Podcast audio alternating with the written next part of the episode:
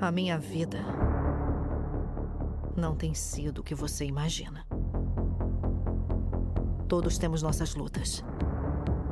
Já se apaixonou? Há muito, muito tempo. e você? Muitas vezes. É, o tempo todo.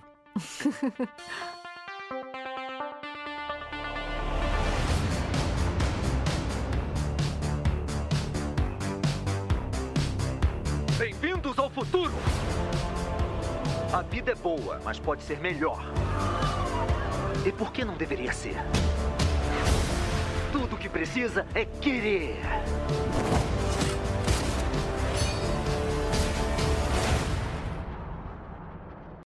Olá pessoal, tudo bem com vocês? Aqui quem fala é o Hiller. Estamos retornando hoje com mais um episódio do nosso podcast, que é o Otageek Cast. E hoje trago uma galera super empolgada para falar sobre Mulher Maravilha 1984. Sou a Bruna, sou podcaster aqui do Otageek e a gente vai falar aí desse, desse segundo filme aí da Mulher Maravilha.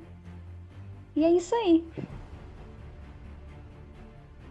E aí pessoal, beleza? Aqui é o Lucas. Vamos lá, né? Falar de Mulher Maravilha 84.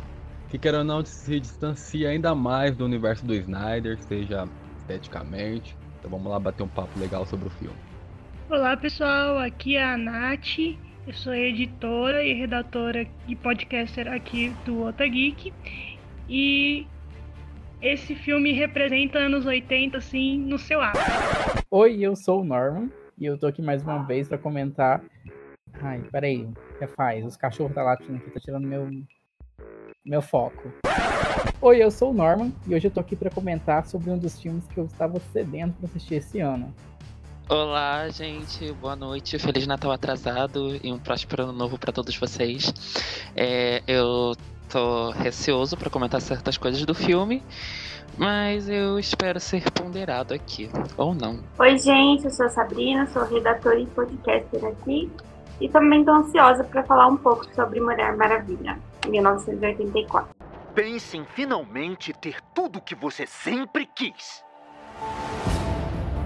Eu posso salvar o dia, mas você pode salvar o mundo. Steve. Diana. Então é isso, agora sem mais enrolações, vamos direto ao filme. Mas antes de falarmos sobre o filme, falarmos sobre nossas primeiras impressões, assim, o que, que a gente achou, o que, que a gente gostou, o que a gente desgostou, vamos falar um pouco sobre a sinopse. Em Mulher Maravilha 1984, acompanhamos agora Diana Prince, Gal Gadot, durante o período da Guerra Fria, entrando em conflito com dois grandes inimigos. O primeiro que é um empresário de mídias, Maxwell Lord, interpretado pelo incrível Pedro Pascal, e a sua amiga que acaba se tornando inimiga, Bárbara Minerva, que é a, a Chitar, ou a Mulher Leopardo, interpretada pela Kristen Wiig, e enquanto se reúne com seu interesse amoroso Steve Trevor, que retorna aqui mais uma vez pelo Chris Pine. E essa é a sinopse bem breve de Mulher Maravilha 1984. Ela chegou, o filme chegou nos cinemas, ah, na maioria dos cinemas no dia 16 de dezembro, e foi entregue de forma global dentro do serviço de streaming do HBO Max no dia 25 de dezembro como um presentinho de Natal da nossa amiga Warner para os telespectadores. E aí pra gente começar o nosso bate-papo aqui, eu gostaria de, de gostaria que vocês falassem sobre as suas primeiras impressões de uma forma geral assim, sem a gente adentrar em spoiler, o que vocês acharam em comentários bem breves sobre Mulher Maravilha 1984 Bom, então, é, eu, gost, eu gostei do roteiro, gostei até em relação ao primeiro filme, eu gostei mais desse. Uh, tenho algumas objeções em relação a ele, em, em, relação à questão, alguns assuntos tratados dentro dele, algumas problemáticas em relação a certos uh, estereótipos que são usados tem reclamação também a questão dos o CGI em alguns é, em alguns momentos deixou a desejar, mas eu gostei eu gostei bastante e, e daqui a pouco eu vou falar sobre os pontos que eu mais gostei. então, para mim, uh, eu, eu ainda prefiro o primeiro filme. Eu acho o primeiro filme uma pegada mais épica e para mim é o que precisa ter na Mulher Maravilha. Porém, uh, você deixar ela de uma forma bem próximo ao Superman do, do Christopher Reeve, 78. É, eu achei bacana, a estética do filme é legal e principalmente os, os vilões. Pedro Pascal e a Kristen assim, estão sensacionais. Foi para mim o ponto alto do, do filme também. Um, foi um filme que, que eu gostei muito, né? Ele esteticamente ele é muito bonito de se ver, né? Um, e os meninos falaram, falaram basicamente tudo que eu ia falar. Eu acho que o, os vilões foram no ponto certo, né, as fragilidades, algumas coisas exploradas foram no ponto certo. Então, em questão de roteiro, ele foi bem amarradinho do começo ao fim. E foi um filme assim que eu gostei mais do que o primeiro. Eu gostei muito mais do que o primeiro. Foi um filme assim que eu gostei bastante, mas foi totalmente ao contrário do que eu tava imaginando. É a hora que eu vi, assim, que eu terminei de assistir, eu fiquei assim, uai. Mas, assim, eu tava pensando em outro roteiro, mas não quer dizer que esse roteiro foi ruim. Eu gostei bastante do filme, eu adorei.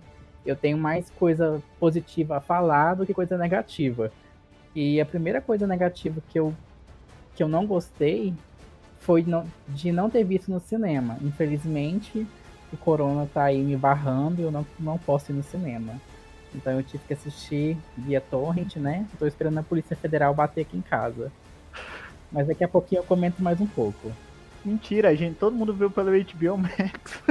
na, eu na eu vi pelo HBO.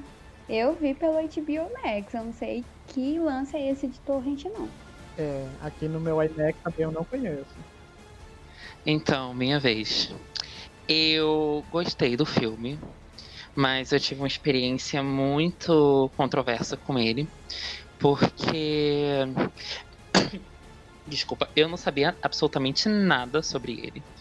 Eu fui sem saber nada, sem saber da sinopse, e eu me surpreendi positivamente. Depois eu fui ler os comentários da diretora e fui ver, fui buscar por declarações mais antigas, e o filme desceu drasticamente na minha é, na minha opinião, eu escrevi a crítica pro site e se eu pudesse voltar no tempo, é, meu desejo para Pedra seria voltar no tempo para reescrever minha crítica sabendo das coisas que eu sei agora.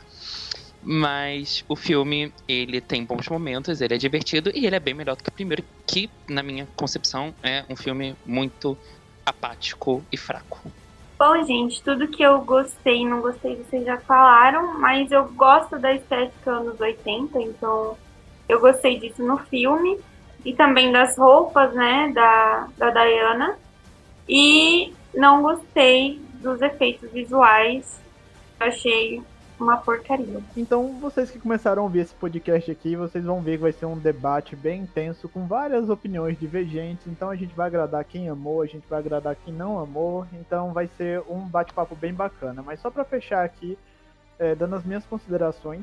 É, primeiro, eu gostaria de falar que o último filme que eu vi no cinema foi Aves de Rapina em fevereiro. Então, eu não tenho uma experiência cinematográfica há muito, muito tempo. E eu não paro para assistir muitos filmes, eu consumo às vezes mais séries. Então, eu quando eu assisti Mulher Maravilha, eu tinha visto um pouco dos trailers. Inclusive, eu acompanhei a coletiva da Gal Gadot e da Patty Jenkins na Comic Con do ano passado. Eu vi elas falando, elas exibiram o trailer lá e comentaram sobre o trailer, sobre o que elas esperavam do filme. Foi um momento muito legal. E aí eu fiquei com essa expectativa. Já tem mais de um ano. Um ano depois que eu vi o trailer lá com elas, eu vi o filme e fui entender o porquê que elas estavam falando sobre isso. Mas eu gostei bastante, eu gostei muito das referências da ambientação à década de 80 e foi um filme que me fez pensar assim, ah, o, o roteiro tá caminhando para essa direção, mas ele dava uma pequena curva e mudava uma coisa aqui e ali, e eu ficava surpreso e eu fiquei o tempo inteiro grudado, prestando atenção e submerso naquela experiência com o filme e que chegou perto de uma experiência cinematográfica. Então, eu acho que pegou muito da questão de ver um blockbuster inédito, novo, assim, depois de muito tempo. Então, eu gostei bastante. Eu prefiro esse filme do que o primeiro filme, porque o primeiro filme tem um terceiro ato todo cagadinho que destraga tudo, mas também é um filme bom. Mas, então, vamos lá agora. Já que todo mundo deu as suas considerações finais, eu gostaria de passar pelo momento de avisos, né? Se essa é a sua primeira vez ouvindo o nosso podcast, se, é, se inscreve aí, acompanha a gente, independente do agregador que você esteja.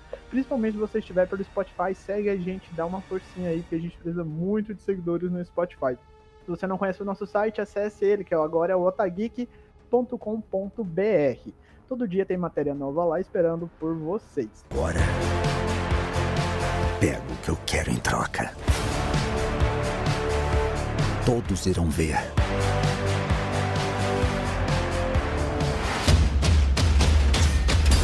E aí, antes da gente adentrar ainda mais agora na trama do filme, eu queria convidar para vocês para lerem a crítica do filme feita pelo Paulo lá no site, como ele comentou. É, então, gente, a minha crítica eu tentei definhar vários pontos, inclusive foi a maior crítica que eu escrevi é, pro site. Me arrependo um pouquinho dela, mas eu vou tentar fazer um texto opinativo não sobre o filme em si, mas sobre toda essa onda de empoderamento feminino que está acontecendo agora no, no, no cinema americano. É, podem me perguntar qual é o meu local de fala, eu sou um homem preto, então já tem local de fala aí. E é isso, a crítica. É, eu tentei buscar, é, tentei buscar muito assim, fazer um comparativo com outros filmes que são dos anos 80, como Batman, do Tim Burton, Indiana Jones e Mad Max, que parecem ter inspirado muito. Até um pouquinho Stranger Things, que parece ter inspirado muito a Perry Jenkins. E é isso, eu espero que vocês gostem da crítica e fiquem esperando pelo meu textinho opinativo, que deve sair em algum momento em janeiro, pois estou de férias, já que completei minha meta esse mês. Bom, agora que todo mundo já deu suas considerações breves sobre o filme, o Paulo já falou para vocês sobre a crítica, para vocês lerem lá no site. Vamos falar um pouco sobre os aspectos, os aspectos técnicos da produção do filme, sobre ambientação, sobre direção. Vai lá, Bruna, pega a peteca. ah, em questões técnicas, eu gostei muito, muito do figurino do filme ele trouxe mesmo essa questão dos anos 80, tanto que, que tem, tem umas cenas assim que me remota, que, assim, que eu lembro do John Travolta. Uh, uh, tem, a, tem uma cena que tem o Steve Trevor que ele tá usando algumas roupas, ele fica meio perdido, porque já que ele é um homem lá de 1940, né? Ele fica meio perdido na moda, é bem legal o figurino. É, em relação ao CGI, olha, sinceramente, é, o do primeiro filme foi melhor. Apesar que do primeiro filme ele foi bastante, assim, foi bastante razoável, médio para baixo, e esse foi. Não gostei, assim, resumindo, não gostei do CGI. Tem algumas cenas, assim, que a gente vê nitidamente, assim, que era. Acho que teve uma cena que ela salvou duas crianças palestinas lá e a gente parece que percebe que são dois bonecos, assim.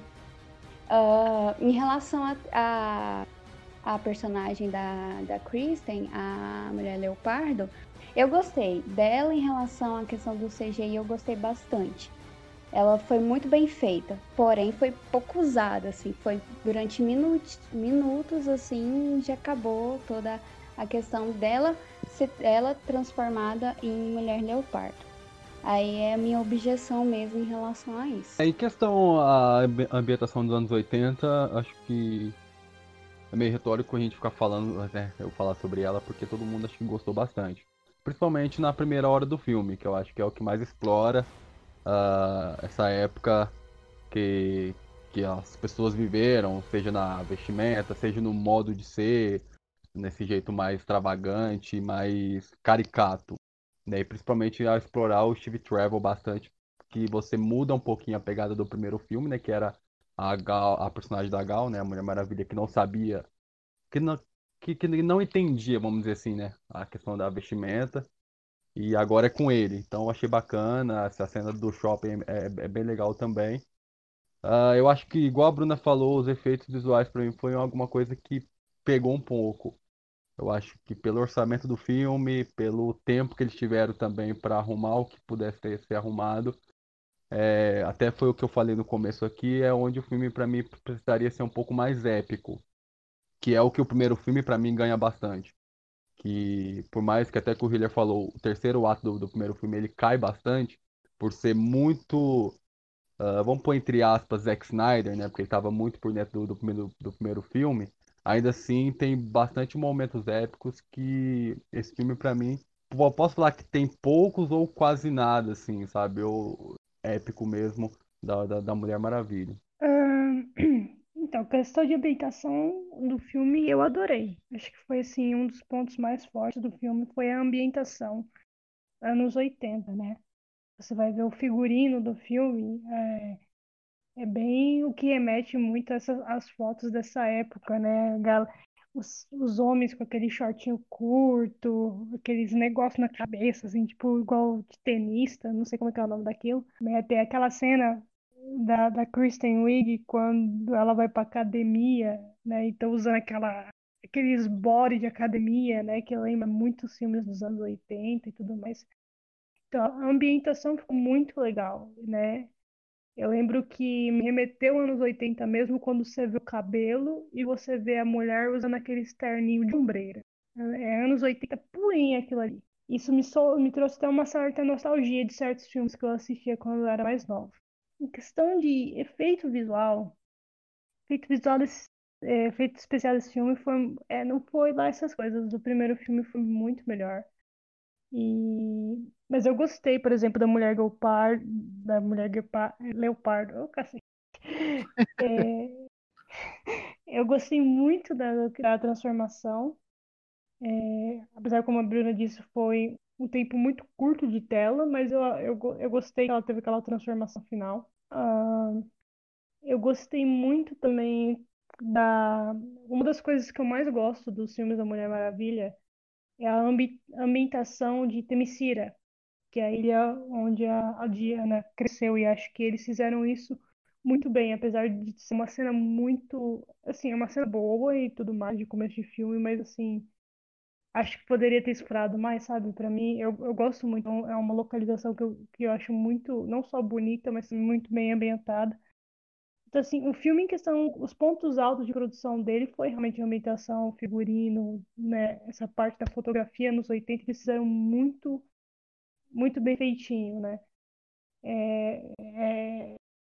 E agora, o CGI é que nem os meninos falaram pelo valor que o filme é, por ser um filme da Mulher Maravilha e tal, você esperaria uma coisa mais.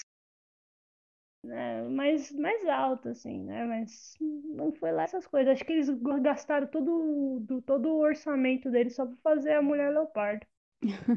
Ainda bem que não saiu um Cats, né? Nossa, não. E a, foi a Patty Jenkins que brincou, né, com, com Cats. Eles estavam gravando Cats ao lado. Aí ela até zoou, falou assim, ah, vai então, é, faz tudo em CGI aí, então.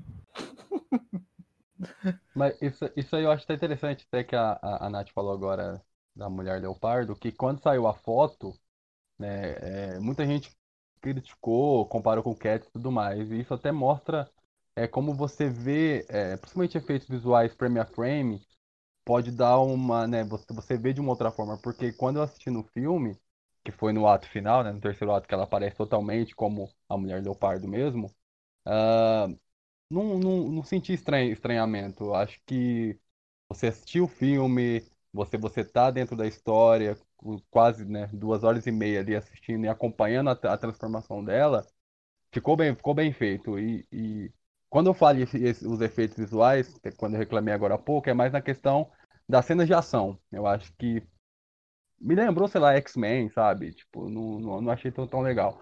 Mas, assim, questão dela, do, do visual dela, que muita gente estava esperando, para mim foi bem legal e, e, era, e é um dos pontos positivos que eu, que eu tava muito preocupado em, em como seria o visual dela.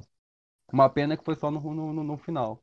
Eu acho que o deslumbre da ação da Mulher Maravilha foi a questão dela voar, finalmente voar, e ela ter aquele deslumbramento, assim.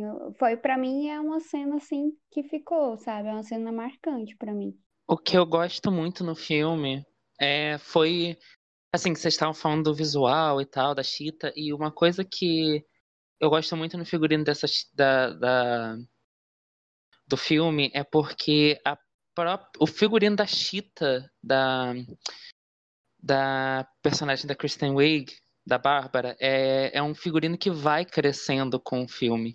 Ela começa muito retraída, ela começa usando umas roupas horríveis.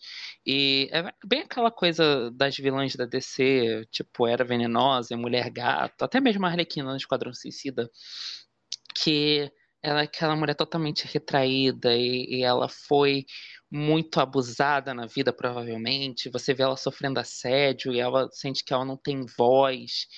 E aí ela vai, conforme o filme vai crescendo, a gente vai vendo uma mudança de, de figurino.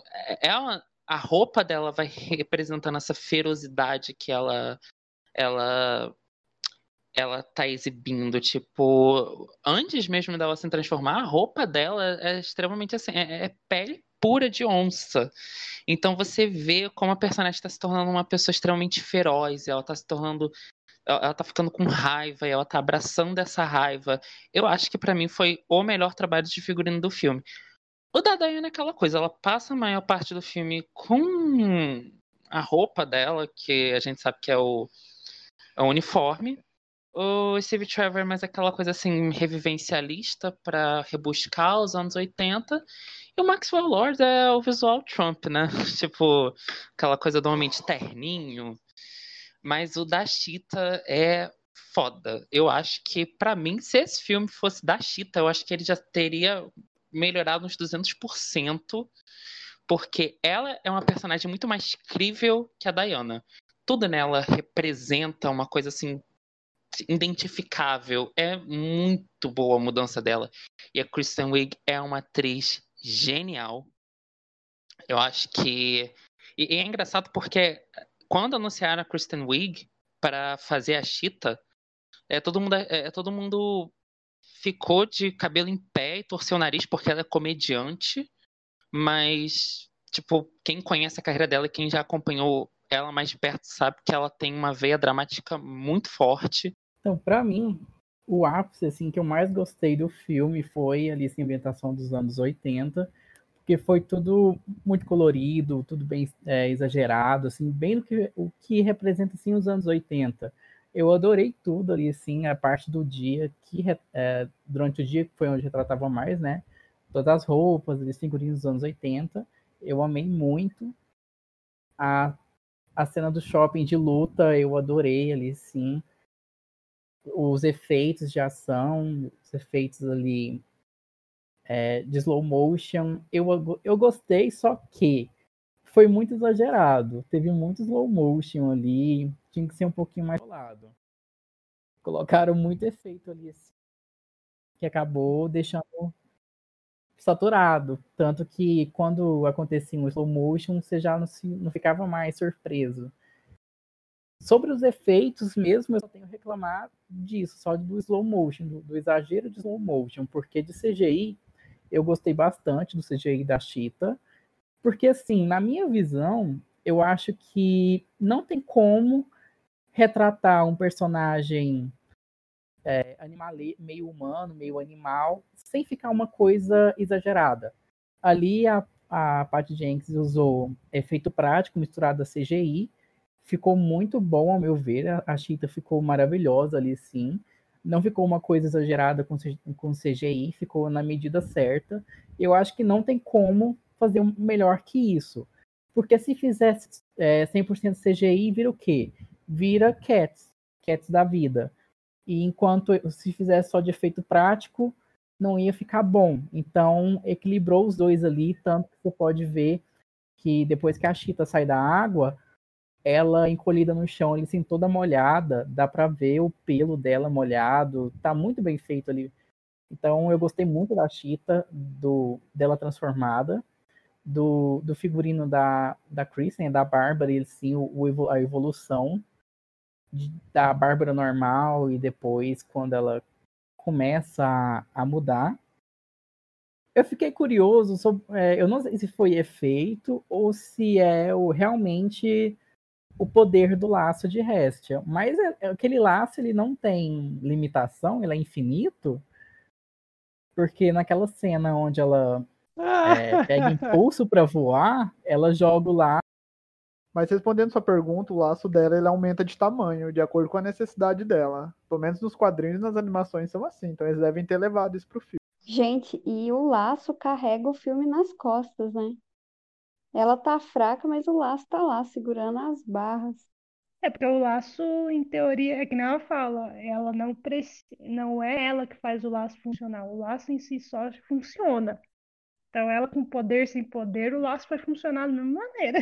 Ai, eu não tenho muita consideração, não, sou meio desalmado, mas é, essa toda questão dos anos 80, eu acho que pra mim eu já tô muito cansado disso, porque a gente teve Stranger Things, American Horror Story 1984, a música tá voltando pros anos 80, então eu sou do time que, pelo amor de Deus, vamos pros anos 90, porque chega, já deu. É, e bom, não, tipo, não vou ser totalmente ranzinza, porque, sim, causa. Esse ritmo, anos 80, causa uma fluidez muito grande também. Inclusive, eu achei que esse filme ia ter muita música da Madonna, do Michael Jackson, um, e da Cyndi Lauper, e da Pat Benatar, e vários outros ícones, assim, dos anos 80, porque, bom, é a trend, né? Mas, felizmente, o filme não o filme não trouxe isso. O que já me deixa muito me deixou muito mais animado porque não me saturou botando cena de música vazia uh, em cenas que não tem nada a ver, sabe? Tipo, pelo menos esse filme poupou a gente. Mas eu acho que a ambientação tá muito legal. Uh, o CGI, é tudo isso que vocês falaram, tem uns probleminhas sim, mas eu eu acho que quando a gente vê no cinema, é, é, esse tipo de coisa acaba passando despercebido porque a gente está na emoção, no calor do momento, então a gente não percebe logo de cara. E é isso, tipo, ah, e querendo ser, não sei se é técnico, mas Gal Gadot, pelo menos nesse filme, está atuando, ela tem mais de uma expressão, então eu gostei. Ai, gente, eu até me perdi aqui. Mas eu concordo com tudo que vocês falaram, acho que vocês falaram basicamente a mesma coisa. Eu só discordo um pouquinho do Paulo, porque eu particularmente gosto muito da, da estética dos anos 80, de toda a cafonice. Eu gosto muito, eu acho que eles souberam aproveitar no filme. E eu senti muita falta de aparecer mais a, a mulher leopardo, porque ela só aparece, tipo, de leopardo. Ah, pode falar isso? Ela, ela só aparece de leopardo pouco tempo, né? Você vê ela ganhando a força dela, mas de fato de leopardo é pouquíssimo tempo de tela. Ah, eu também concordo com a Sabrina. Eu acho que.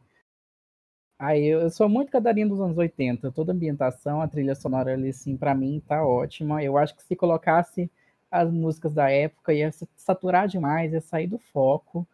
E para mim a atuação da Gal Gadot tá muito boa, tanto nesse filme como no anterior. Eu não vi problema nenhum em nenhuma atuação nesse filme, principalmente dela sozinha ou com ela com o Steve ou a Bárbara. Para mim ela continuou atuando tão bem quanto o primeiro. De parte técnica de atuação ali dentro do filme, eu não vi ninguém atuando mal. Não, ah, eu, eu gosto. Eu acho a Gal Gadot muito bonita e muito carismática mas eu não acho que ela atue tão bem assim. Eu acho ela muito bonita, inclusive deu gatilho ficar olhando para ela esse tempo todo, mas eu não, não acho que ela atue tão bem, mas tem sorte que tem as outras pessoas aí para dar uma salvada. Nossa, tipo, eu acho que é, é muito engraçado porque é, eu vejo muitas pessoas é, rivalizando, por exemplo, a, a Margot Robbie com a Gal Gadot e a Brie Larson com a Gal Gadot também, porque são protagonistas que vieram depois dela. E eu fico pensando, gente, tipo, eu acho que o que faz eu gostar tanto da Capitã Marvel e tanto da Arlequina é muito mais o carisma que as personagens têm e as atrizes trazem do que a Mulher Maravilha. Porque, tipo assim, eu gosto da Mulher Maravilha, esse senso de justiça que ela tem, puro, é muito legal. É igual os meninos falaram mesmo, igual a Sabrina falou. É, realmente eu vi muita dificuldade da Gal no primeiro filme, assim, é, é uma atuação básica, mínima. Nesse filme, nesse agora, eu vi que ela deu mais de si, teve até uma cena lá que eu achei muito boa, dela conversando com a Bárbara, que elas estavam num momento assim, é, de. Ela já tinha entrado em confronto porque a Bárbara não queria tirar os poderes dela, é, abdicar do, do pedido dela. Aí teve, aí teve uma cena onde a Gal Gadot ela ficou calada e ela ficou só olhando ela com os olhos cheios de lágrimas. Eu achei uma cena muito boa e eu vi realmente que ela atuou naquele momento. A atuação dela melhorou bastante em relação ao primeiro filme. Só complementando com vocês, estão é, comentando a atuação dela. Uma das dificuldades da Gal Gadot que ela tinha, eu não sei se ela ainda tem hoje, mas ela tinha muito no primeiro filme, era a questão do sotaque carregado dela e do inglês dela não ser aquele inglês padrão filme americano.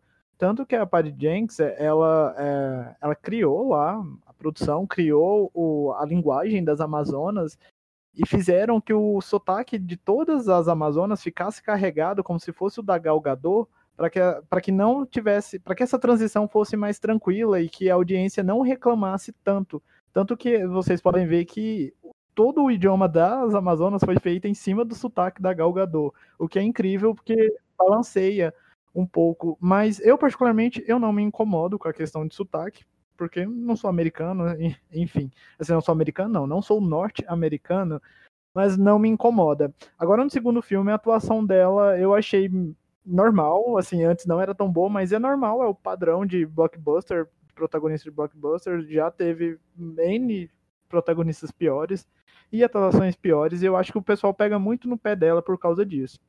Porque tem muito ator, se a gente for olhar ator branco, sem sal, padrão, que é faz N filmes aí, a gente Sim. pode ficar citando aqui durante horas e vai ter vários. Tem uma lista enorme. Enfia. enfia... Oi, Sabrina? Tá mandando shade pra mim? Porque eu falei mal da atuação na Galgador? Não, tá doido. Mas é verdade. A lista do lado, lá do estúdio do lado ali do rato, tá cheia de ator sem sal. Mediano. Bem, bem mediano, bem básico. Bem. Bem nível piada de feito. Ai, Chris Hemsworth. Sim. E ele é amado, né? E ele é Isso. amado. E o Hewler ainda falou do sotaque da Guagador, e aí eu lembrei de um fato interessante. Pelo menos as Amazonas, que tem destaque no filme, que é a Antíope, vivida pela Robin Wright, e a mãe da, da, da Diana, que é a que é a rainha amazona, alguma coisa assim, é Hipólita. É, e as atrizes não são americanas, né? A Robin Wright, ela é australiana também, que já tem um sotaque carregado. E a Connie Nielsen, se eu não me engano, ela é norueguesa. Ela é dinamarquesa. É, é, dinamarquesa. Tá tudo em família. então, assim, tipo, pelo menos as Amazonas que tem mais destaque, elas também têm essa questão do sotaque e tal, que fica bem legal dentro do filme. E, bom, como a gente já falou, o... realmente, gente, tipo, tem muita ator aí ruim de blockbuster que é ruim e continua sendo ruim e não melhora, tipo. Você falou do sotaque, eu acho charmoso o sotaque dela, não me incomoda, não me incomodou nem um pouco também. Ela ela falando, achei super charmosinho. Na verdade, eu, eu também acho. Eu acho que sim, dá um destaque né, para ela. Porque se você for pegar, por exemplo, a, a os antigos, né? É, é o sotaque americano, né? Parece que a Diana nasceu ali no, no Missouri e pronto, pontou ali e saiu a menina. Não, ela é de uma ilha grega, então você se espera que tenha um sotaque. Então, assim, acho que isso é uma coisa muito mais. dá um charme a mais pra, pra personagem. E o legal é que no primeiro filme ela já tinha um sotaque mais carregado. Agora, nesse segundo, ela já não tem tanto sotaque carregado. Então, meio que fica. É uma transição da Diana vivendo no, no mundo, entre aspas, dos homens é que ela já tá perdendo isso. E eu acho, eu acho interessante vocês falando da Gal Gadot, da evolução que ela tá tendo. Eu acho que Porque se você for pensar para, pensar bem, é, o Mulher Maravilha, é, ela ficou um pouquinho conhecida por conta de Velozes Furiosos e tal, mas ela era uma personagem bem ali. No Mulher Maravilha, ela é a principal. Então, assim, a pessoa, o pessoal vai observar mais, né? E querendo ou não, ela ela estava se ajustando ainda a um meio que não era conhecido para ela. Apesar, ela faz 500 mil coisas diferentes, gente, mas ela, infelizmente, assim, ela não, até onde eu saiba, ela não tem uma escola de teatro grande, parará, parará. Mas ela se encaixou tão bem no, no papel, por conta do seu carisma, eu acho que também pessoal, eu acho que é, o pessoal dela entra muito no caso da personagem, ela se encaixou tão bem no papel que hoje em dia eu não vejo outra Mulher Maravilha sem ela. Uhum. Entendeu? É, Ela é ama, uma coisa. ela ama muito fazer. Isso, e você vê que ela tá tentando dar o melhor dela, assim. Ah, mas, porra, tem milhões de atrizes. Tem, tem muita atriz e ator ruim. Ou talvez não seja atriz ou ator ruim. Seja talvez o papel que lhes foi dado não seja muito bem escrito ou muito bem dirigido, né? É, vocês falaram aí do, do- dos atores do Rato, sim, tem muitos atores do Rato lá que, se você for pegar os papéis que estão fazendo, são muito ruins, mas se você pegar ele num filmezinho B de drama, você vai ver que ele, ele tem uma evolução que você fala assim, nossa, por que que o cara que faz blockbuster, muitas vezes é o jeito que é escrito, é o jeito que o diretor quer, é meio automático. É, hoje em dia, é, protagonista de blockbuster, entendeu? Blockbuster você tem que ter o automático. É o caso, é o mesmo caso, por exemplo, da Elizabeth Olsen, que tá lá fazendo figuração nos filmes da Marvel. Você vai ver a filmografia dela e ela passa por festivais assim, ela é extremamente elogiada tal. Eu lembro que na época de Guerra Civil, de Guerra Infinita, tinha muita gente que zoava a atuação da Elizabeth. E eu já fico pensando, gente, mas não é uma personagem grande, ela não tem tempo pra desenvolver a personagem. Então, tipo assim, não é uma personagem que ela tá construindo, ela tá sendo dirigida ali, é isso. A gente vai ver do talento dela agora em WandaVision. Mas, tipo, a Gal mesmo, aquela coisa, ela não é uma atriz incrível, mas o, o grande saldo dela é se esforçar para trazer a Diana pro mundo real. Você vê que ela se coloca muito dentro do papel. Inclusive, foi uma, uma coisa que eu achei bem interessante, ela falando da amizade dela com a Kristen Wiig, que inclusive ela escolheu a Kristen por papel, junto com a Perry. Então, assim, tipo, elas têm uma, tinham uma amizade assim dentro do set, e isso elas tentaram é, trazer para dentro do filme. É, eu acho que isso ficou bem legal. É, eu, eu li que depois que é uma representação tanto quanto machista essa amizade das duas, mas eu não vou entrar nesse caso agora porque eu não tô aqui para falar disso. Só para finalizar aqui nessa questão de, de personagens, eu uh, eu tenho muito aqui também o que a Nath falou, sabe? É, um dos méritos, um dos principais méritos para mim do, do Zack Snyder foi a escalação do elenco de quando ele criou o universo dele da, da, da, da DC. Uh, até que vocês citaram o Momoa. Uh, o Momoa tem muito que, o, o que evoluir, mas o que ele garante muito nos filmes dele é o carisma. É, o Momoa sendo Momoa, então ele atuando como ele mesmo, ele ganha muito por, por isso e acaba escondendo um pouco a qualidade dele como ator. Não que isso seja ruim, mas, mas acaba escondendo sim. A Gal, eu vejo muito que ela ainda tem é, que melhorar muito na questão dramática. Por mais que tem dois momentos muito específicos no filme que eu gosto bastante. Uh, a, a, cena, a cena dela, quando ela vai jantar com a, com, com, com, a, com a Barba, eu acho, acho que ali ela, ela, no olhar dela e no sorriso principalmente, ela ganha pelo carisma e pela bela atuação e também quando ela se despede do, do Steve. Para mim são dois momentos ali que ela consegue me ganhar, sendo que até então na, na, nas cenas dramáticas ela, ela não, não, não ganhando tanto. Porém, como a Nath falou, a carreira dela em Hollywood ainda é, é, é muito curta, entendeu? Com pequenos papéis em, em Velozes e Furiosos e depois ela chegou lá no Batman Superman, Liga da Justiça, dois filmes da, da, da Mulher Maravilha, ela tá aprendendo ainda. Mas, cara, uma, uma coisa que a gente não pode tirar, o mérito dela de, de encarnar o, o personagem e trazer ele para a vida real, sendo que muitos outros ainda não conseguiram fazer durante muitos anos. Então, é, eu, ela, para mim, ela ainda peca um pouco como Diana na, na questão dramática, mas como Mulher Maravilha. Oi, oi, oi. Desculpa, Lucas, meu microfone não estava funcionando e voltou a funcionar. Pode Mas continuar. assim, como Mulher Maravilha, cara, pra mim, assim, é, é, é um achado do Zack Snyder, sabe? Com, com a contribuição extrema da, da Gal e agora com a Perry Jenkins também, que não, não tem o que reclamar, saca? Tipo, acho que ela entrega tudo que a Mulher Maravilha precisa ter nos cinemas. E quanto mais filmes tiver dela, quanto mais trabalho ela, ela fizer, mais perfeita, ótima e melhor atriz ela vai, ela vai se tornar.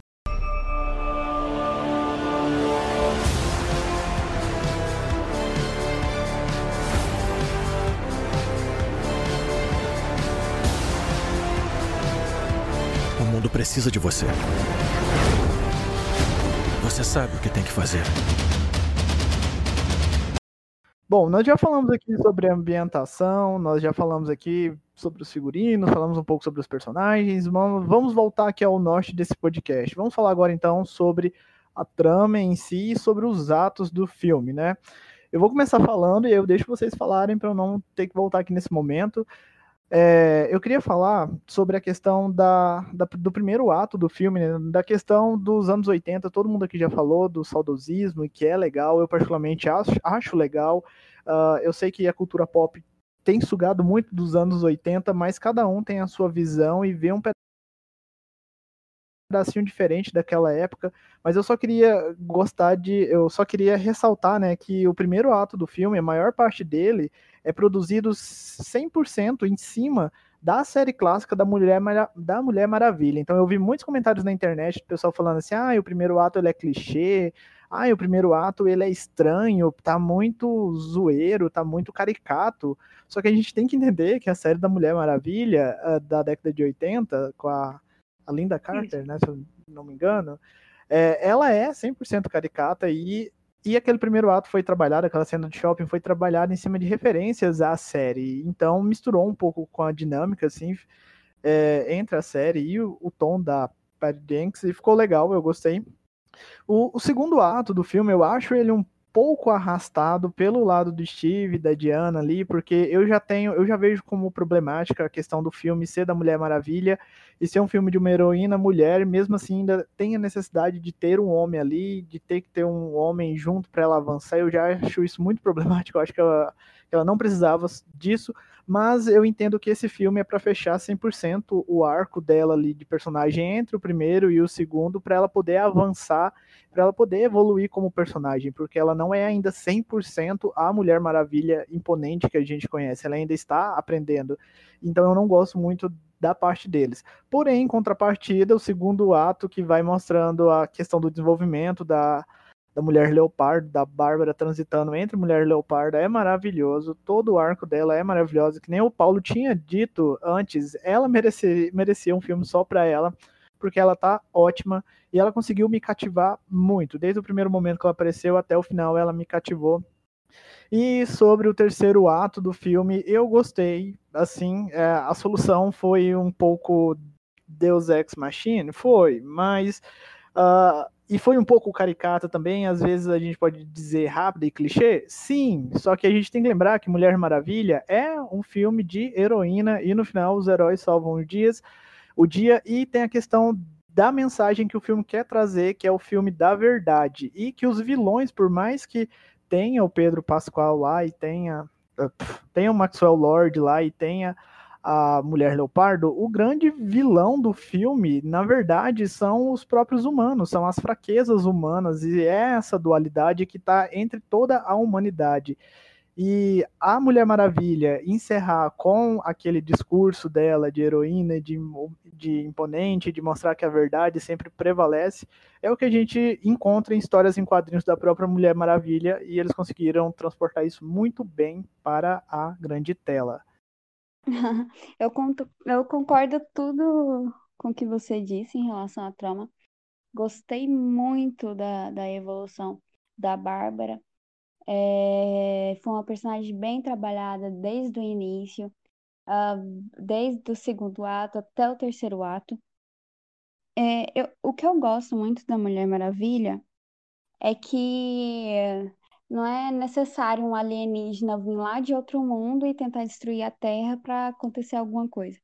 A Mulher Maravilha, ela sempre pega é, os conflitos humanos é, e trabalha nisso. Então, acaba que o grande vilão da questão do nosso planeta, do planeta Terra, é a questão dos humanos em si, e da ganância, e da questão do poder. E, igual você disse, a Mulher Maravilha é, ela é uma personagem que foi trazida com esse aspecto de, de heroísmo, de verdade, de um- um- uma, uma questão de honra, é, que ela é uma semideusa, e foi muito bem trazido nesse filme. Até com esses é, discursos meio clichê, assim, no final a gente acha, a gente acha meio brega, mas é, é da personagem em si, é ela, sabe? Tanto ela quanto o Superman também. Então, achei bastante interessante. É, eu é, também acho problemático a questão do relacionamento dela e do Steve, mas foi. Eu pensei, assim, antes de assistir o filme, eu pensei, gente, como é que eles vão trazer o Steve? Que coisa mais sem noção. Pensei assim, é porque ele foi um personagem muito carismático no primeiro, um grande público adorou ele, então trazer ele de volta achei meio forçado. Porém, teve um contexto eh, em relação a ele retornar, teve um contexto e fechou, realmente fechou esse, eles, esse relacionamento que eles tinham. Ah, ela mesma concluiu isso, ela mesma eh, não quis mais que o seu desejo que o Steve estivesse perto, ela não quis mais porque ela queria salvar o mundo, ela queria ter seus poderes de volta. Então, tem toda tá todo concluído aí. Próximo filme, Steve não retornará pelo amor da deusa. Ah, ah, e é isso. Ao longo do podcast eu vou lembrando de alguma coisa e eu vou citando. Ah, então, ah, eu gostei, é, a princípio. Em relação aos atos, eu gosto bastante da, da primeira hora. Eu acho a primeira hora do filme, assim, espetacular. Apresentação dos personagens, a, a volta do Steven, como, como a Bruna falou, quando saiu o trailer, as primeiras imagens, eu também olhei com os olhos um pouco é, diferente, assim, não, não gostando tanto da volta dele, porém ele serve mu- muito bem. Porque o personagem do, do Chris, ele tá lá como como uma espécie de chave, vamos dizer assim, para para Diana poder, entre aspas, utilizar a armadura dourada, porque se você pegar a, a deusa que usava a armadura, ela deu a própria vida para salvar as Amazônias e ela utilizava essa armadura. Então, se a gente querer dar uma uma analisada nessa questão da armadura, o que você precisa dar a sua vida para você utilizar essa armadura, para você ser ah, é, você poder utilizar, você ser digno, vamos dizer assim, né? De usar armadura. Então ela, ela deu a vida dela, que era o amor que ela tinha pe- pe- pelo Chris, para ela utilizar essa armadura. Então no final eu gostei. É, funcionou. O, o, o Chris é um baita ator, então a dinâmica dos dois funciona, o relacionamento funciona, o amor dos dois funciona. Então pra mim eu, eu gostei bastante dele estar de volta na trama do filme. Ah, o desenvolvimento da, da Bárbara é bacana, mas pra mim o, o ponto alto é o, é o Pedro Pascoal. Pra mim, assim, os dois primeiros atos dele é, é- é espetacular. Vo- você entende o, o porquê ele quer é, ser, ser o cara é, poderoso, sabe? O filho, pra mim poderia ser um pouco mais desenvolvida a relação dele com o filho, mas acaba sendo satisfatório também. Só o último ato, pra mim, acho que extrapola um pouquinho aque- aquele final dele, mas mas, mas para mim assim são o, o filme ele entrega ah, os três atos razoável assim e a trama ela anda de uma, de uma, forma que pra mim é vai é válido num, num filme de herói, no filme de, de blockbuster. Em relação à direção da da Perry, é, é, é como eu falei antes, eu acho que sim, na cena de ação, pra mim, ela ainda. É, é difícil falar que tem que melhorar, né? Porque, tipo, é uma, é uma baita diretora, mas algumas decisões dela, pra mim, uh, poderiam ser, ser, ser feitas diferentes. Talvez até a cor do filme, eu acho que a, a, a cena final é muito escura. Talvez pode ser também pelo CGI, mas é algumas, algumas é, é, situações que, que para mim não, não, não agradaram na, na, na cena de ação. Mas no mais, eu gosto do filme, eu gosto da, da ideia da, da sequência. Então, é isso aí. Para mim, esses são meus comentários sobre a trama, os atos e a direção da Perry Jane. Um, eu vou começar de trás para frente, eu vou começar falando da direção. Eu acho que a, a Perry Jenkins, ela tem fazendo, feito um bom trabalho. É, ela pega em algumas coisas, como vocês mesmos disseram, as cenas de ação dela não são tão boas. Eu acho que a gente poderia ter falado, alguém poderia ter falado para assim, usa menos slow motion, porque a, a, a Mulher Maravilha não é o Flash. E mas ainda assim, ela consegue colocar o que ela quer no roteiro, ela consegue empoderar essa Mulher Maravilha da maneira em que ela quer, né? Então, ela tem colocado e feito da sua maneira muito bem feita. É, sobre ela, assim, ela precisa melhorar em alguns pontos como diretora, talvez, ou talvez seja uma imposição da própria Warner, a gente não sabe. Mas, assim, ela está fazendo um, um ótimo trabalho, né? Com, na questão da direção. A questão de, dos atos e da trama, eu achei a trama bem fluida, né? Você tem as evoluções dos personagens, até mesmo da própria Diana, apesar de ser uma evolução um pouco menor, a gente for observar em relação aos, aos vilões, né? Que a gente que é o Max Lord do Pedro Pascal e da e a Mulher Leopard da Kristen, da Kristen Wiig. E você vê que eles têm uma revolução mais rápida, né? Mas porque provavelmente é um único é uma única aparição mas ainda assim eles têm uma, uma evolução muito fluida. A evolução deles é muito fluida. Você entende por que de cada um fazer o que fazer. Então, o primeiro ato é um ato de apresentação, da apresentação da sua problemática do filme, né, que vai ser a pedra no caso. O segundo ato é o desenvolvimento da, das consequências disso. E o terceiro é a finalização. Foi até bem finalizada, mas não acho que poderia ter uma outra finalização. Mas mostrou o que já havia sido colocado no começo, ela simplesmente só mostrou no final. Que, é, no caso, ela queria falar sobre a verdade, né? Que novamente eu remeto à, à cena de Temissia, que é uma cena perfeita das Amazonas, onde a, a Diana, porque ela trapaceia durante a corrida, ela não tem a chance de terminar essa corrida. E a mãe dela, a Colin Nielsen, que faz a, a Rainha Hipólita brilhantemente, simplesmente fala para ela que quando ela enxergar a verdade é que ela vai entender né, as coisas. E é realmente o que o filme passa. Quando a gente enxerga aquilo que é real, é o que a gente vai entender. Então, quando ela enxerga que ela tem que abandonar o desejo dela, que senão ela não vai poder ajudar os outros, ela está aceitando a verdade sobre o que está acontecendo e se adaptando em cima dela. Isso realmente foi muito bem feito. Ah, os dois primeiras, prime, é, a primeira hora do filme é, é brilhantemente colocada de maneira é, com seus pontos nos is, você consegue ver uma coisa muito legal. O finalzinho dele que deixa desejar, mas ainda assim é bem satisfatório. Então a trama em si é uma trama bem interessante. Então, assim, é, é um bom, é um bom segundo filme. Normalmente a gente fica com receio do segundo filme quando vai se falar de uma continuação, e eles conseguiram fazer muito bem. Queria até, a Nath me fez lembrar que por mais que, que eu disse bastante a respeito da, da, da direção da Perry em questão de ação, é, me lembrando agora o, o, o, primeiro filme, eu acredito que até essa crítica minha ela ocorre porque o, o primeiro filme para mim ela trabalhou muito bem a cena de ação. Uh, nos dois filmes a to, toda a cena Temíceras eu acho espetacular. Uh, no primeiro filme é incrível, seja ela criança e depois ela, vamos dizer na, na fase mais adolescente, e nesse filme também agora o, o início é espetacular.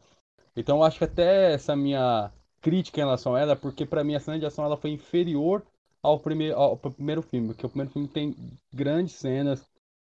Por mais que tenha ali, né, eu, é, por mais que eu vou repetir aqui, né, tem muito do, do Zack Snyder ali, que é muito próximo ao, ao que ele fez em Batman vs Superman, algumas cenas de ação, mas, mas ainda assim são muito é, grandiosas, né, tipo, você olha aquele, a tela enche, então para mim é onde ela peca um pouco nesse filme. Porém, por isso que eu falo que criticar ela é meio complicado, porque ela já entregou algo super foda no filme anterior. Então, só dando esse ressalvo aí para não dizer que eu tô dizendo que ela é uma péssima de, de diretora de ação. Só que nesse Luca. filme, para mim, foi inferior ao primeiro. Lucas, se eu Oi. não me engano, ela não dirigiu as cenas de ação do primeiro filme. Não foi Hum. direção dela. Eu acho que ela pegou estar a frente só explicado. nesse É. filme. Mas o primeiro filme não foi ela que dirigiu as cenas de ação. Se eu não me engano, se eu não me engano, foi o Zack Snyder que pegou a frente das cenas de ação. É, Tanto foi que eu acho que tem muita influência em questão do slow motion. Muito, muito. Tanto no primeiro e no segundo Uhum. filme. Uhum. É, é, então, aí já até você até esclarece pra mim, porque foi é, é, é muito é bem diferente, sabe, essa qualidade. Então, é, é, é um ponto pra mim que, que a Mulher Maravilha precisa seus filmes, ter cenas mais épicas pra mostrar a força que ela tem, sabe? Então vamos lá, chegou a parte que eu tava doido para falar, para comentar aqui. Então, é, eu gostei bastante ali, assim, de, de como os atos seguiram, achei bem fluido. É, enquanto a trama, eu fiquei bem dividido, por quê? Quando eu fiquei sabendo sobre o filme, vi os trailers, eu criei todo um, assim, uma- toda uma visão de que, para mim, o filme seria o quê? Seria a Mulher Maravilha contra a Cheetah. Somente as duas ali, o embate entre as duas. O desenvolvimento da Mulher Maravilha, a introdução da Cheetah e pancadaria e mensagem de amor. Tudo bem, tem isso tudo. Só que a parte de desejo, eu, eu assisti o filme duas vezes. A primeira vez que eu vi, eu não entendi muito bem toda a trama de desejo, ali, de toda aquela mensagem que o filme queria passar no roteiro. Depois que eu assisti a segunda vez, eu entendi o que, que o, roteiro queria tratar ali, tudo sobre é, pegar o. como é ruim pegar atalho para certas coisas, é, a ganância, que a ganância assim, a- é a verdadeira vilã ali, que os humanos podem ser ruins e bons ao mesmo tempo, e de que o, poder do amor prevalece. Muita gente criticou isso, eu vi em alguns grupos, e, e assim, os críticos é, caiu o cheque do rato, né? E os críticos do Rotten foram lá bombardear o filme com isso. Mas enfim, é, a trama é muito boa. ele- é, ela aplica ali assim, o conceito da Mulher Maravilha, que é tudo aquilo que foi dito aqui, né? Já sobre a mensagem de amor, de que os heróis sempre salvam um dia, mesmo que não tenha um- uma pancadaria pesada ali, ela conseguiu salvar o dia da melhor forma. É, não é convertendo as pessoas ali pelo, pelo como é que me fugiu a palavra? Pelo um- discurso. palestrinha. Deu, aí, Discurso deu um no discurso lá, fez uma palestrinha ali. assim, isso, fez um momento Naruto ali, deu aquela palestrinha de que o mundo é, é belo e tudo. Mas assim, o filme ele correu muito bem, porque a gente viu todo é, todo o desenvolvimento da Diana como mulher, ali, seja no desejo que ela queria ter o Steve de volta, de que na minha cabeça o desejo que ela fez na pra Pedra, né, foi que ela daria tudo para ter o Steve de volta, e foi onde ela perdeu os poderes, mas ganhou ali o amor dela de volta. E esse filme, ele não, para mim faltou uma uma cena tão grande como foi a cena do, do primeiro filme lá no Terra de Ninguém. Aquela saída trincheira e tudo. Aquela cena pra mim lá, eu posso revelar quantas vezes for que eu vou ficar impactado. Na segunda, já no segundo filme me faltou. Eu não vi nenhuma cena assim que me chocou tanto. Uma cena que foi mais próxima assim disso foi o momento em que ela renuncia o desejo e volta a ter os poderes, porque ali você consegue ver ela se curando, os machucados sumindo enquanto ela corre, ela sentindo a dor de ter perdido de novo o Steve, e o momento que ela voa ali, assim, é incrível. Não tão marcante quanto a cena da trincheira para mim, mas a, do segundo filme, essa foi a cena mais incrível para mim. Aí, como eu disse lá no começo do podcast, né, eu fiquei bem confuso porque para mim o filme seria Mulher Maravilha contra a Cheetah. Só que aí introduziu o, o outro vilão, eu, eu acabei não gostando muito do vilão, mas aí depois eu entendi todo o conceito do filme e acabou que eu passei a aclamar o filme.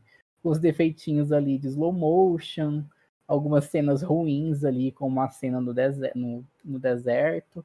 Mas, assim, para mim, foi um filme muito bom. É um filme básico de herói, tudo, de herói salvo o dia. Quem tá criticando isso, a mensagem do filme, é porque tá criticando, pegando pé, ou seja no pé da, da Gal, da Pat, ou, ou da Pat Jenks, ou principalmente da DC principalmente o pessoal lá do rato. Mas enfim. Pode é, falar, eu queria, só, eu queria só complementar. Eu queria só complementar o que você falou aqui da questão do terceiro ato, né? E da questão é, de como é clichê é, as pessoas, os humanos se abstecerem dos seus desejos só com o discurso dela e de todo mundo topar, ok, eu não quero mais ter tudo que eu quis na vida porque tem uma mulher falando aqui e eu tô ouvindo o que ela tá falando. Mas é, para quem não acompanha Mulher Maravilha, assim, ou conhece só pela visão dos filmes, é, Mulher Maravilha, ela sempre foi, elas, as histórias dela sempre girou em torno dela ter fé na humanidade. Ela é uma das poucas heroínas que sempre vão colocar os humanos, é, sempre vai ter fé nos humanos. Então, ela é diferente da esperança que o Superman traz, porque a humanidade vê a esperança no Superman. A Mulher Maravilha, ela vê a esperança na humanidade. Então ela sabe que os humanos são ruins e que não existe só o bom e o mal, e ela consegue ver além disso. E aí é, eu acho que isso só reforça ainda mais a mensagem que ela já traz de amor, da verdade. Então eu acho que isso comple é, completa uma jornada muito importante para Mulher Maravilha brilhar ainda mais no terceiro filme ou nas, nas próximas produções que ela é, Sim, for dar você caras. falou, a, a Mulher Maravilha, né, o conceito da, da heroína em si é isso. É a mensagem de amor, é ela, ela mostrar que os humanos, nós somos. A gente pode ser bom e ruim ao mesmo tempo. Existem pessoas ruins, mas também existe muita coisa boa. Que nem ela fala nesse segundo filme lá no finalzinho. São tantas coisas que ela nem sabe dizer. Então tem muita coisa assim para ser defendido na humanidade. Então essa é a mensagem que elas passam e sempre vai passar. Quem criticou isso é porque está criticando só para criticar, só para dar hate, porque a, o filme para mim foi uma grande HQ da Mulher Maravilha. Seguiu perfeitinho ali, sim, uma HQ, toda mensagenzinha de herói, de salvando o dia e pronto. O filme não errou nisso. Essa parte da trama para mim. Bom, é... começando pela trama, uma coisa que eu gosto muito é que eu vi a Isabela Boscov, uma crítica de cinema, falando é, é a parte da solidão que a Mulher Maravilha tem, e eu acho que é um aspecto muito bem abordado, porque a gente tem dois contrapontos de roteiro muito bons dentro do filme, dentro do roteiro da, dessa sequência, que é a é a Bárbara e a Diana. A Diana, ela é uma mulher muito bem sucedida e ela opta por estar sozinha ela não sente que ela, ela, ela sente que ela precisa estar sozinha porque ela não se conecta como ela se conectava com o Steve. Enquanto a Bárbara, ela é uma pessoa que ela é sozinha sem opção. Porque você vê que a, a gente não vê ela num ambiente familiar, a gente não vê ela num ambiente festivo, a gente não vê ela em nenhum ambiente. A gente só vê ela no trabalho tudo que a gente sabe dela está no trabalho. Então, assim, a gente acontece que vê muito disso, que ela é uma pessoa muito sozinha, porque ela não tem a opção de estar com outras pessoas, enquanto a Diana tem essa opção, mas ela ignora isso. Por exemplo, a Diana, se ela quiser, ela pode muito bem voltar para Temícera e viver como amazona, guerreira, e com várias outras mulheres apoiando ela ali. A Bárbara já não tem isso. E aí, é, eu acho que esse contraponto de roteiro fica muito legal, ainda mais quando o embate das duas vem. Eu só acho que por filme ter do... pelo filme ter dois vilões, eu acho que isso acaba pesando um tanto, porque aí a motivação da Bárbara defender o Maxwell pra mim é um pouco forçado, sabe? Tipo, ela não precisa defender esse cara, tipo, e qual é, sabe? Tipo, você coloca duas mulheres no ambiente de trabalho e você vão colocar elas pra brigarem de novo, tipo, porra, a gente já viu isso sendo conversado e problematizado tantas vezes. Eu sou homem, tipo, já sei dessa questão há muito tempo que a gente vê pessoas comentando sobre comédias românticas e tal, e eu sei que tem toda a questão da Bárbara ser uma excluída e ela ter uma motivação, mas tipo, gente, tipo, sei lá, sabe? Não, não bate tanto. Eu vi uma crítica nisso falando o quão é o quão esse estereótipo é reforçado da competitividade de mulheres no ambiente de trabalho. E aí, voltando, indo pra, mais para minha opinião, eu acho que sim, as personagens elas são muito bem colocadas dentro do roteiro. Eu gosto muito do que é apresentado.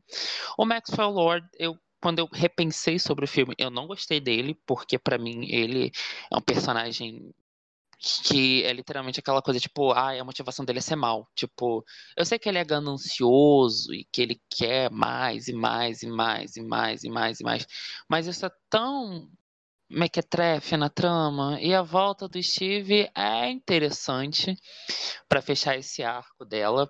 Poderia ser melhor trabalhada é, em alguns aspectos, mas eu acho que mostrou tudo o que tinha que mostrar.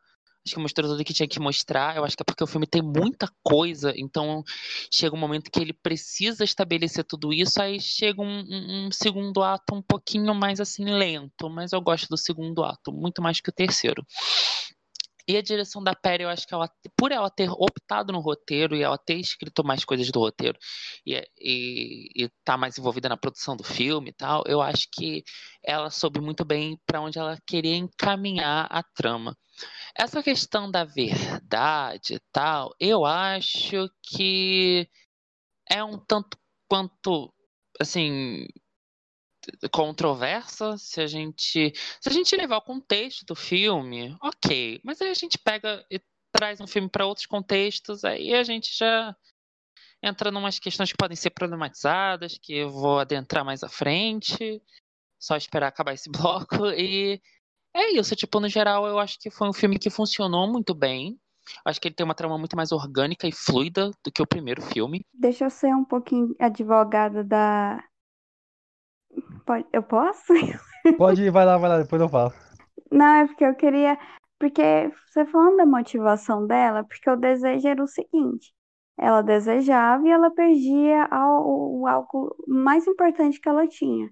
Então, o que, que a Bárbara perdeu? Ela perdeu a humanidade dela. Então, para mim, a questão dela aceitar, dela motivar a, a ajudar o, o principal vilão foi porque ela perdeu a humanidade dela, ela já não estava nem aí.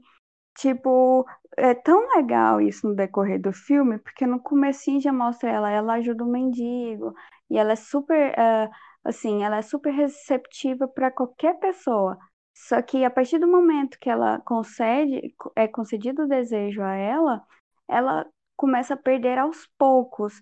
Aos poucos, até o final do filme, ela não ter mais nada. Então, para ela, ajudar ele é bom para ela, porque ela não perderia aquilo. É, eu só acho que eu só acho que a partir dessa parte da Casa Branca o filme fica um pouquinho mais é, como posso dizer, rápido. Tipo, o ritmo dele, tipo, toma totalmente diferente, como eu falei. O segundo ato, ele, ele, ele é o que mais Lucas, demora que dentro que do filme. E aí eu acho que quando ela vai chegar no terceiro ato, ela lembrou que ela tem que finalizar o filme e ela tem que correr. Ela tem que juntar esse personagem com esse, porque é isso que ela quer fazer. E esse personagem tem que ir embora, essa personagem tem que crescer, e aí fica aquela coisa do vamos, vamos ser rápidos, sabe? Tipo, vamos, vamos, vamos engajar o final. Aí fica aquela coisa da Chita em cinco minutos de filme. Ela fica do lado dele, por quê? Porque se ele voltar atrás, se a, se a Mulher Maravilha conseguir derrotá-lo, ela perde todo, todo, todo o poder que ela, que ela conseguiu para ela. De ser poderosa, de ser sexy, de ser a, a, a Mulher Leopardo. Então, para mim, ficou muito claro que ele não tem uma ela não tá do lado dele porque ela gosta dele, ela tá do lado dele porque ela não quer perder todo, todo o poder que ela conseguiu. Então, é, para mim, é legal. Eu gostei porque você, tipo assim, ela não tá com ele porque ela gosta, e sim por, por algo próprio dela mesmo, de, de não poder perder o poder que ela, que ela conseguiu pra, pra ela mesma. Oi, gente. Então, eu concordo com vocês em algumas coisas, mas eu tenho umas opiniões meio impopulares. Vocês falaram que não gostaram das cenas de luta, mas eu particularmente gostei porque eu achei tão bonitinho, parece até uma dança. Eu gostei dessa meio que coreografia, meio circo de soleil. Eu achei bem brega, condizente com, com a estética do filme anos 80 brega. Então eu acabei gostando.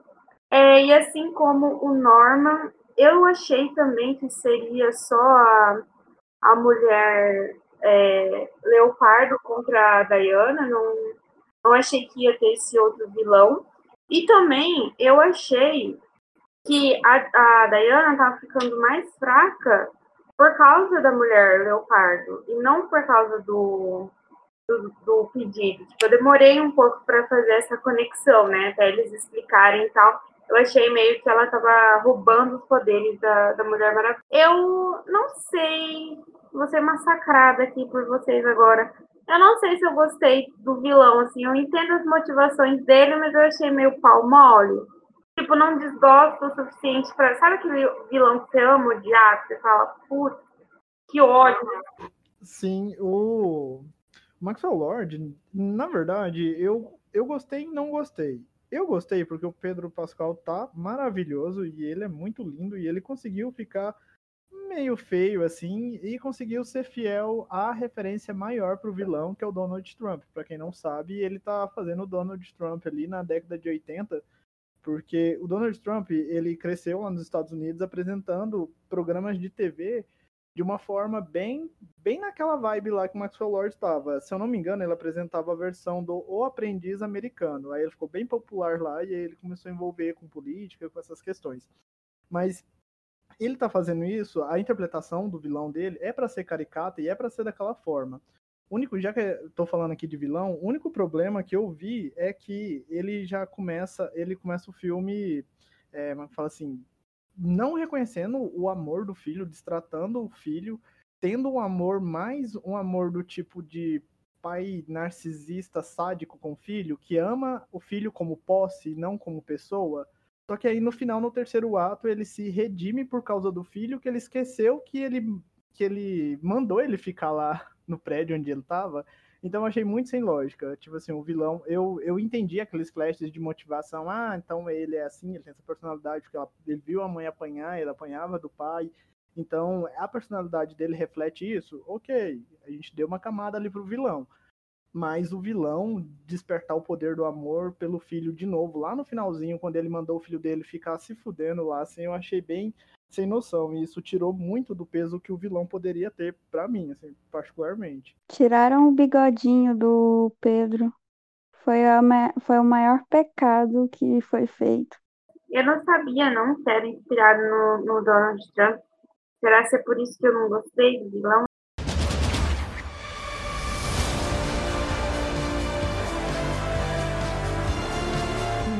Nasce de mentiras. E grandeza não é o que você pensa.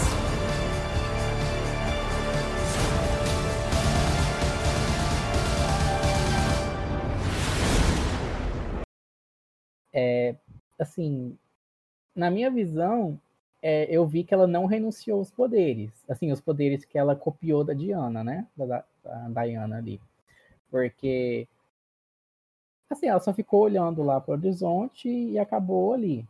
Ela só perdeu aquela forma animal porque tudo que tinha a ver com a pedra ali foi renunciado. É, da parte que ele, do finalzinho ali, né? Mas a parte do, do desejo mesmo da Bárbara continuou. Vocês também, o que, que vocês acharam disso? Alguma expectativa para a Bárbara? Eu acho que claramente foi um gancho. Eu acho que ela, se tiver um terceiro filme, ela aparece. É, eu até, eu, eu até li algo. Eu, eu até li algo, desculpa, né? Eu até li algo, até o, Hill, o Hilder também pode até é, me, me corrigir ou passar ma mais informações sobre isso, que, que nos quadrinhos a Mulher Leopardo volta de outras formas também. Não, nem sei se essa forma é a única, né, que tem, mas assim, que ela Já teve vezes que ela voltou humana e voltou a, a ser leopardo de novo. Me corrija se eu estiver errado. Eu vi, eu, eu vi uma crítica sobre isso. Eu vi Não, uma não crítica sobre isso, então assim, ela, que nem o, o Norman falou, ela ainda continua sendo ruim, né? Vamos, vamos- entre aspas, assim, ruim, porque ela não renunciou o que ela queria ter, mas ela voltou à à forma humana. Então, quem, quem sabe ela procura outras formas de voltar a, a ter o poder que ela, que, que ela tinha, né? Assim, se agora que vocês falaram, quando porque aquele final dela é um pouco ambíguo, né? Você vê que ela tá na forma humana dela, mas ela ainda tá vestindo, que nem o Paulo falou lá no começo do podcast, ela ainda tá com aquela, como é que fala assim, aquela expressão de, de transição ainda de vilã e a roupa dela ainda tá representando aquilo, ela não tá aquela Bárbara humana, você ainda vê no semblante dela um pouco de amargura e pode ser até o Uhum. gancho para ela se tornar vilã.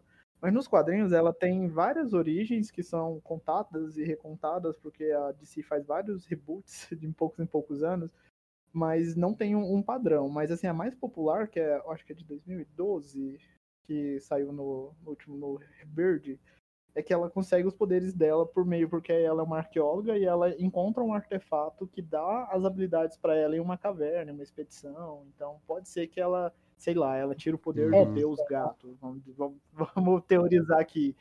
Momento youtuber que teve o canal banido e a gente não pode citar o nome. Vamos teorizar. Então, tem uma versão também que a Bárbara ela tá aprendendo umas coisas com a com a Diana ali sim, né, de arqueologia, e a Bárbara se corta com uma adaga da Artemis e se transforma no animal. É, Tem essa versão também, não tem, Hiller? Eu só não lembro de onde, de onde que é. Ah, eu não É lembro. coisa. Mas ela tem umas cinco versões. Então tem vários jeitos da- dela voltar, galera. Uhum. Isso que importa. Vai, um gato vai morder ela e pronto. Não, esse, esse aí é outro Pronto, filme, mulher. é outra É. coisa. Aí ela cai do prédio. A onça pintada vai morder ela, ela vai virar. Mulher onça pintada. Nossa, olha o reboot aí, ó, junto com a Yara Flor, a, a nova mulher leopardo vai vir da onça pintada. Pronto. Roteirizei. É, Então, eu reconheço. Eu reconheço que o gênero super-herói de blockbuster é um gênero muito racista. A gente só foi ter um outro filme de super-herói negro 20 anos depois que Blade foi lançado, em 98, que foi Pantera Negra. E um ano depois a gente teve o Homem-Aranha no Aranha Verso. E aí eu quero falar um pouco sobre Mulher Maravilha. Eu não quero. Na verdade, eu, tipo assim, apontar dedos. Não vou apontar dedos porque é um sistema. A gente sabe que existe um sistema e a gente sabe que ele é, é prolongado. Mas vamos lá. Na época do primeiro Mulher Maravilha, lá em 2017, é, saiu um texto de uma jornalista negra na Har- Har- Harper's Baz- Bazaar, que é uma revista norte-americana que fala sobre diversos assuntos. E nesse texto ela fala como a Mulher Maravilha acaba excluindo o elemento de mulheres de cor, principalmente porque a Mulher Maravilha tem a Philippas, que é uma mentora, que foi muito importante para ela no crescimento pessoal dela e na formação de mulher que o filme, o filme exclui. Mas não só isso, essa autora reparou, e eu concordo, que logo na primeira aparição da personagem, a primeira mulher assim que aparece no filme, é a figura de uma meme. Para quem não sabe, a meme é um estereótipo racista da avó negra, a, a ama de leite. Aquela mulher que amamenta crianças brancas e que, tipo assim, depois da Guerra Civil, que a, a abolição da escravatura foi é, aprovada e vários é, escravizados foram libertos, essa figura da meme foi muito naturalizada por, por muitas pessoas dizendo que elas, na verdade, estavam optando por viverem essa vida de mulheres que estavam ali para servir crianças e mulher, outras mulheres brancas. E aí entra na questão problemática, porque mesmo que seja uma cena do filme, uma motivação ali e tal, isso não deixa de ter um impacto muito profundo para uma comunidade inteira.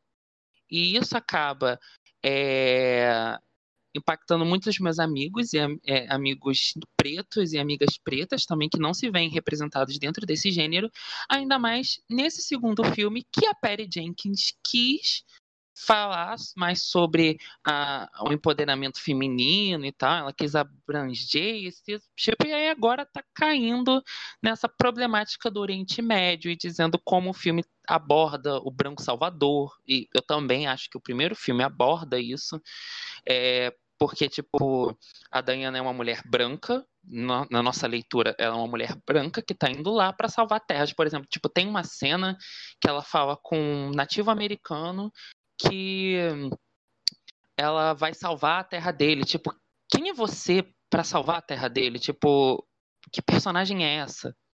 Tá, é uma obra de ficção, mas esses problemas do Branco Salvador, eles existem há muito tempo. E eles podem ser reconstruídos, eles podem ser. Essas narrativas, elas podem ser ressignificadas. Por exemplo, tipo. Nesse segundo filme, ela pega a questão do Indiana Jones, só que os filmes do Indiana Jones têm questões raciais muito profundas, questões étnicas muito profundas. Os filmes do Indiana Jones têm uma, um debate de racismo muito há muito tempo, há muito tempo. E aí, o filme retrata homens árabes. O segundo filme retrata homens árabes como aqueles caras como eu posso dizer, os homens armados que querem construir muros e que querem separar o próprio território, enquanto os latinos, que o personagem do Maxwell Lord, é, são sempre retratados como os mexicanos ou venezuelanos, tipo assim, dentro da cultura americana, que ele só conhece Venezuela, Porto Rico e e México como cultura latina, é, sendo que México é no, no, no território norte-americano, é, que são os espancadores de esposa, e aí entra toda nessa questão, porque o filme quer representar muito disso, e eu já eh, quer representar a figura da mulher branca empoderada, mas só ela tá ali. Só a mulher branca tá no topo. E só ela tá lutando, só ela tá se esforçando. E tipo, o contexto em que a Mulher Maravilha foi criado também era racista. Ela tem uma raiz racista muito forte, porque ela foi criada para ser a representação de uma mulher perfeita. Isso que eu estava, como li no artigo hoje, ela foi criada numa representação de uma mulher perfeita para aquela época.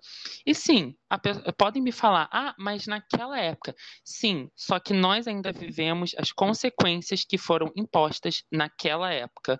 As nossas raízes ainda são racistas.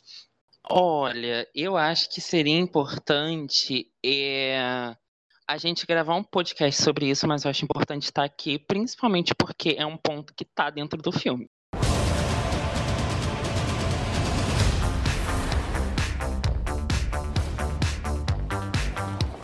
Tudo isso é arte. É, é. Então, gente, eu esqueci de falar, mas eu até arrepiei quando a Diana aparece com a roupinha dourada, achei linda, e eu também adorei a participação da Linda Carter, acho que foi uma surpresa e foi muito fanservice, eles fizeram muito, o Jato Invisível também foi super legal, então, apesar de todos esses problemas que são super sérios e têm que ser debatidos, pelo menos teve algum, algumas coisas positivas, assim, óbvio que não em como fala a palavra? Isso. É óbvio que não tira o mérito da, de todas essas reclamações, mas pelo menos a gente tem alguma coisinha legal aí no filme. Gente, eu gostaria de agradecer a vocês que ouviram esse podcast até aqui e até o final. Eu, é, então, nós falamos aqui sobre todo o filme, desde a sua produção, sobre os atos, roteiro, elenco, figurino. Uh, nós fomos além e o Paulo trouxe alguns comentários aqui para debater um pouco sobre o racismo que é é, que é presente no filme. É errado a gente falar que não é presente, porém ponderamos mais uma vez que é um problema de toda a indústria cultural e fica aqui o nosso recado que haverá um podcast para debater somente sobre essa temática e com pessoas que tenham um local de fala e que possam falar com propriedade, além de é, ter um trabalho de pesquisa e não ficar só comentários jogados, porque o Paulo se preparou para falar sobre e a gente não. Então é isso, vamos encerrando por aqui. Vamos dar um tchau, coletivo, gente. Tchau. Tchau. Até.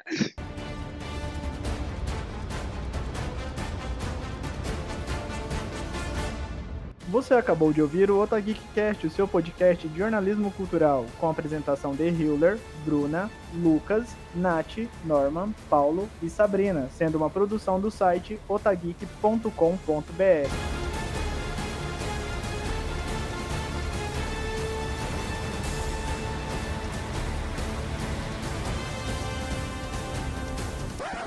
A guerra. Peraí. Ah, é a Guerra Fria. Fria. Guerra Fria. Bom, em 19. É... Só Mas- pra mim que tá meio bugado. O que que tá meio bugado? Ah, não sei, parece que tem uns cortes nas falas aí. Não sei. Não, tá tudo bem. Aqui tá Se for, só, normal. se for pra mim, normal só pra também. mim, então tá bom. Então tá bom. O que que tá acontecendo, Rio? O gato miando aqui, você falando da. Ai, que susto. Ai, até perdi o foco. Ah, assim. Desculpa, continua, eu vou, eu vou tirar esse E eu, assim, eu. Ai, corta. Gente, peraí. Eu vou mutar aqui, vou tomar uma água. Vamos, se, se alguém quiser ir no banheiro, tomar uma água, tirar esse minuto, Tá dois travada? minutinhos de silêncio, só pra gente voltar pro roteiro depois. Ai, Ô, que triste. calma aí. Tudo que a gente vai falar vai ser gravado enquanto tá em off. Meu Deus. Então, ai, agora eu já nem lembro o que eu ia falar. Mas assim, ah, lembrei. Já deu. Já deu duas horas e meia já. Tamanho do filme. Uma, uma hora e vinte e cinco já. Sim, já deu. Nossa.